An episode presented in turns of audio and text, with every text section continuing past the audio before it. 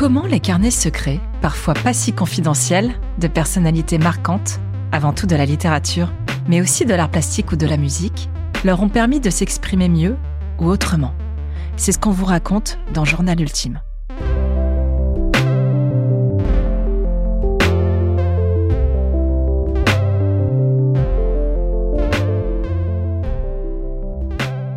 On est très sérieuse quand on a 13 ans. Anne Frank le montre dès les premières lignes de son journal, débuté le jour de son anniversaire, le 12 juin 1942. Je vais pouvoir, j'espère, te confier toutes sortes de choses comme je n'ai encore pu le faire à personne. Et j'espère que tu me seras d'un grand soutien.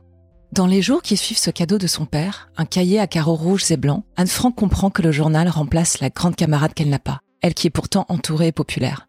Elle ne cessera jamais de s'adresser à son amie imaginaire Kitty, à l'écoute infaillible et au jugement absent.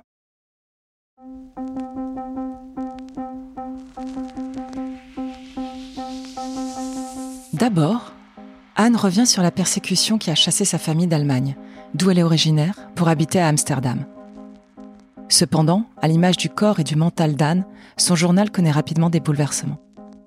Le mercredi 8 juillet 1942, le ton change.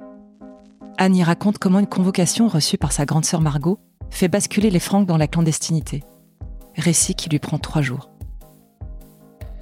C'est dans l'immeuble du siège de l'entreprise de son père tout au fond du premier étage, derrière une armoire, qu'un appartement exigu, à l'espace ultra optimisé, a été aménagé par Otto Frank, avec la complicité de sa proche collaboratrice, Mick Gies, du mari de celle-ci et de trois autres employés. Anne le surnomme l'annexe. Le 11 juillet 1942, elle écrit Je crois que je ne me sentirai jamais chez moi dans cette maison. Ce qui ne signifie absolument pas que je m'y sens mal, mais plutôt comme dans une pension de famille, assez singulière où je serai en vacances. Une conception bizarre de la clandestinité sans doute, mais c'est la mienne. Sa conception de la clandestinité, elle aussi, évolue au fil des mois, angoissant Anne chaque jour un peu plus, d'autant qu'elle est d'une exceptionnelle longévité.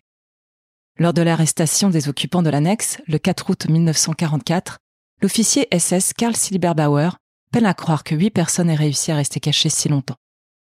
En vidant une sacoche en cuir afin d'emporter les biens de ses victimes, Silberbauer renverse sur le sol tous les carnets d'Anne Frank qui s'y trouvent.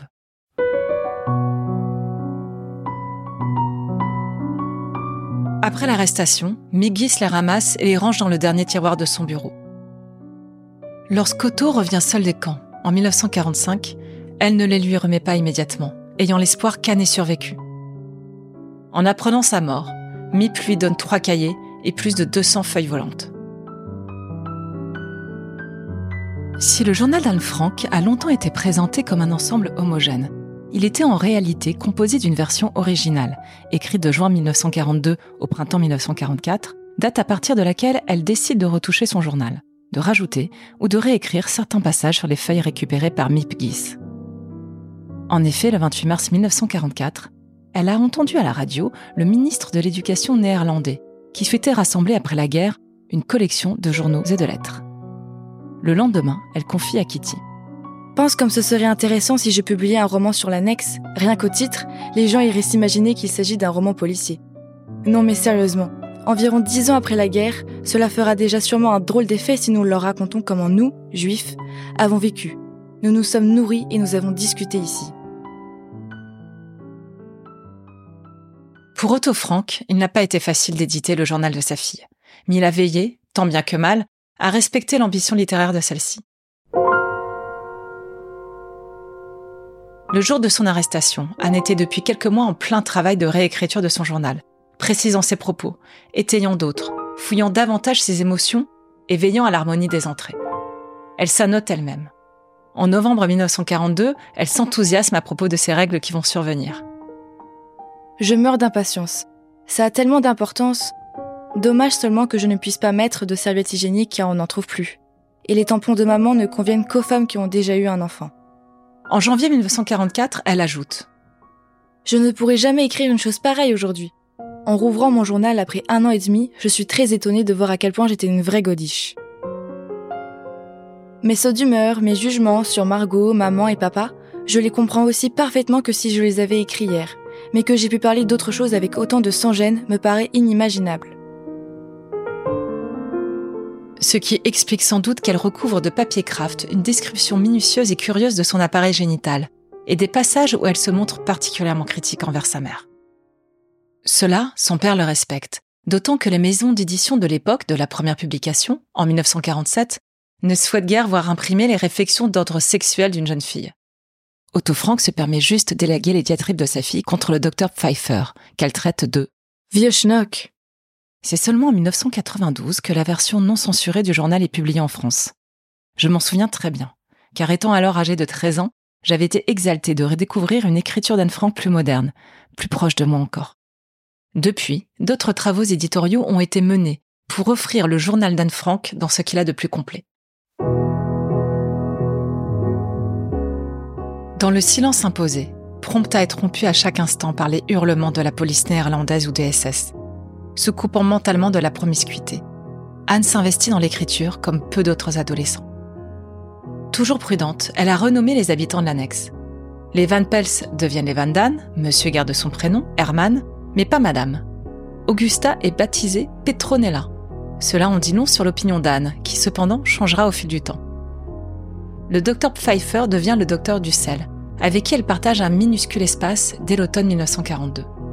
L'usage du petit bureau où Anne écrit son journal est un sujet de dispute. Pfeiffer passe beaucoup de temps à lui expliquer la vie, à elle, la Benjamine de l'annexe. Très tôt, et à une époque où le féminisme est un gros mot, Anne a intuitivement compris qu'être femme ne doit pas être un obstacle face au paternalisme.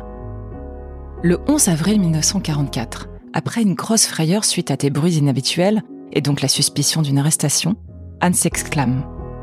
Je sais que je suis une femme, une femme riche d'une force intérieure et pleine de courage. Si Dieu me laisse vivre, j'irai plus loin que maman n'est jamais allée. Je ne resterai pas insignifiante, je travaillerai dans le monde pour les gens. Et aujourd'hui, je sais que le courage et la joie sont absolument indispensables.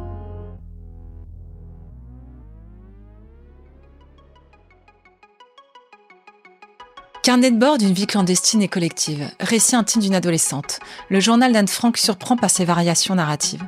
Elle se fend d'une ode à son stylo plume lorsqu'il décède dans un poêle. Elle excelle dans les descriptions hilarantes, volontiers acides, des occupants de l'annexe, rapportant leurs disputes avec humour et pertinence. On lit sa colère suscitée par le comportement de ses parents ou de sa sœur, son besoin d'échange contrarié, son histoire d'amour avec le fils Van Pels, Peter, qu'elle peut néanmoins juger sévèrement. Pauvre garçon, il ne sait pas encore ce que c'est que de rendre les autres heureux, et je ne peux pas lui apprendre.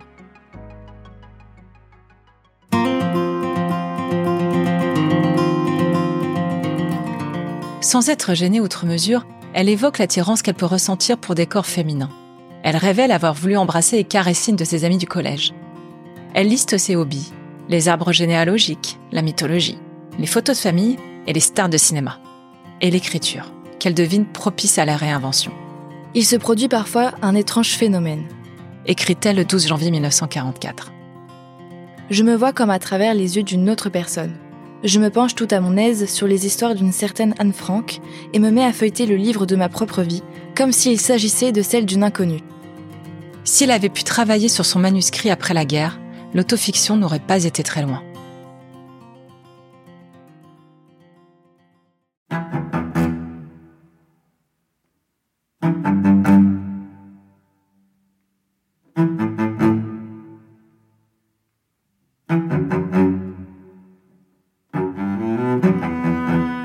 En parallèle de son journal, Anne Frank manipule le matériau fictionnel avec des textes brefs, des contes et des nouvelles, largement nourris de son expérience clandestine et de son rapport à sa famille. Dans la vie de Caddy, la jeune héroïne est agacée par sa mère, qu'elle ne comprend pas, et inversement, tout en étant admirative de son père, à l'image d'Anne. Confinée en maison de repos suite à un accident, Cathy découvre qu'elle était un être humain distinct de tous les autres, une personne indépendante. Dans Bleurer l'explorateur, un petit ours se lance dans une expédition riche d'aventures. Quand il revient et qu'on lui demande s'il a découvert le monde, il répond ⁇ Non, je ne crois pas. Je l'ai longtemps cherché, mais je ne l'ai pas trouvé. ⁇ C'est évidemment Anne Frank qui parle ici, coupée du monde. Mais comme elle le confie à son journal, cet exil forcé ne l'empêche guère d'avoir besoin de tranquillité, surtout dans une annexe sans intimité. Dans La petite marchande de fleurs, elle écrit la fillette rêve et ne pense qu'à une chose, avoir tous les jours ce petit quart d'heure de tranquillité, seule, avec Dieu et la nature. Dans La peur, écrit en mars 1944, Anne Frank se donne du courage avec le propos de la narratrice. Maintenant que la guerre est finie, je sais pourquoi ma peur a disparu sous la vaste voûte des cieux.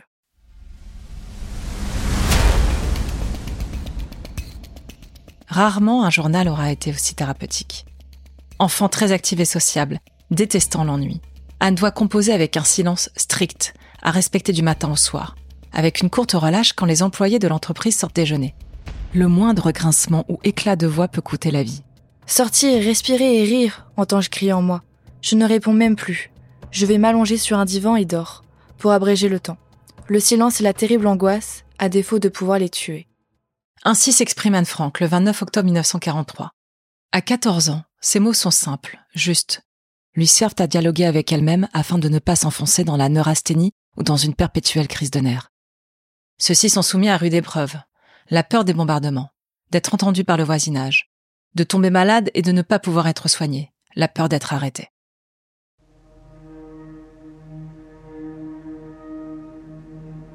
En toile de fond plane un sentiment de culpabilité, à l'idée des amis d'école sans doute déportés. Anne rechigne à se plaindre, mais le quotidien la rattrape. Et c'est ce qui fait également le sel de ce journal, les tensions familiales exacerbées. Entre l'utilisation des toilettes et les lubies alimentaires des uns et des autres, la communication au sein de l'annexe peut être très laborieuse. On voit Anne se mettre en colère, désespérée, se moquer, grogner, soupirer. Le 11 juillet 1943, après quasi une année enfermée entre quatre murs, avec sept autres êtres humains, elle constate. Je me donne beaucoup de mal pour être serviable, aimable et gentille, et faire en sorte que la pluie de réprimande se transforme en un petit crachant. C'est fichtrement dur d'avoir une conduite exemplaire avec des gens qu'on ne peut pas voir en peinture et quand le cœur n'y est pas. Mais je m'aperçois vraiment que je m'en tire mieux avec un peu d'hypocrisie au lieu de m'en tenir à ma vieille habitude qui était de dire carrément mon opinion à chacun, bien que personne ne me demande jamais mon avis ou n'y attache de l'importance. J'arrive à la dernière entrée du journal, avant l'arrestation qui mènera les clandestins au camp du transit de Westerbork, puis à Auschwitz-Birkenau, où les femmes et les hommes sont séparés. À l'automne 1944, Anne et Margot sont transférées à Bergen-Belsen, quittant leur mère qui va succomber peu de temps après. En mars 1945, Margot est emportée par le typhus. Anne se laisse alors mourir, un mois avant la libération de Bergen-Belsen par les Alliés.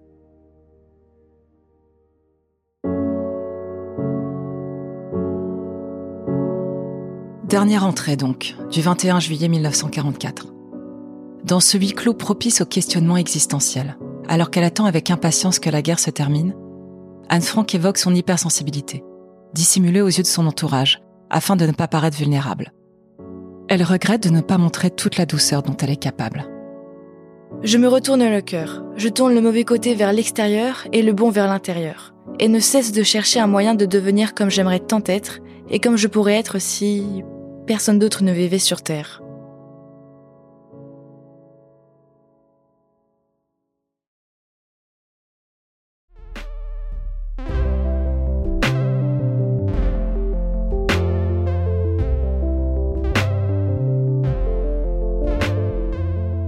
Contrairement à l'habitude de ce podcast, j'aurais bien du mal à parler d'autres cahiers secrets, ayant des points communs avec celui traité dans cet épisode. Le contexte d'écriture du journal Anne Frank, l'évolution et le remaniement de son style au fil de sa maturité, le symbole qu'il représente de la Shoah ne le permettent guère. Le 12 juin 2023, Anne Frank aurait pu fêter ses 94 ans.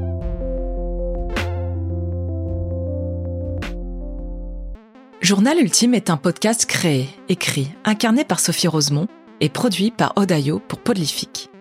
Le générique a été composé par Yael Naïm. Pour les extraits du livre, nous entendons la voix d'Elsa Rosemont.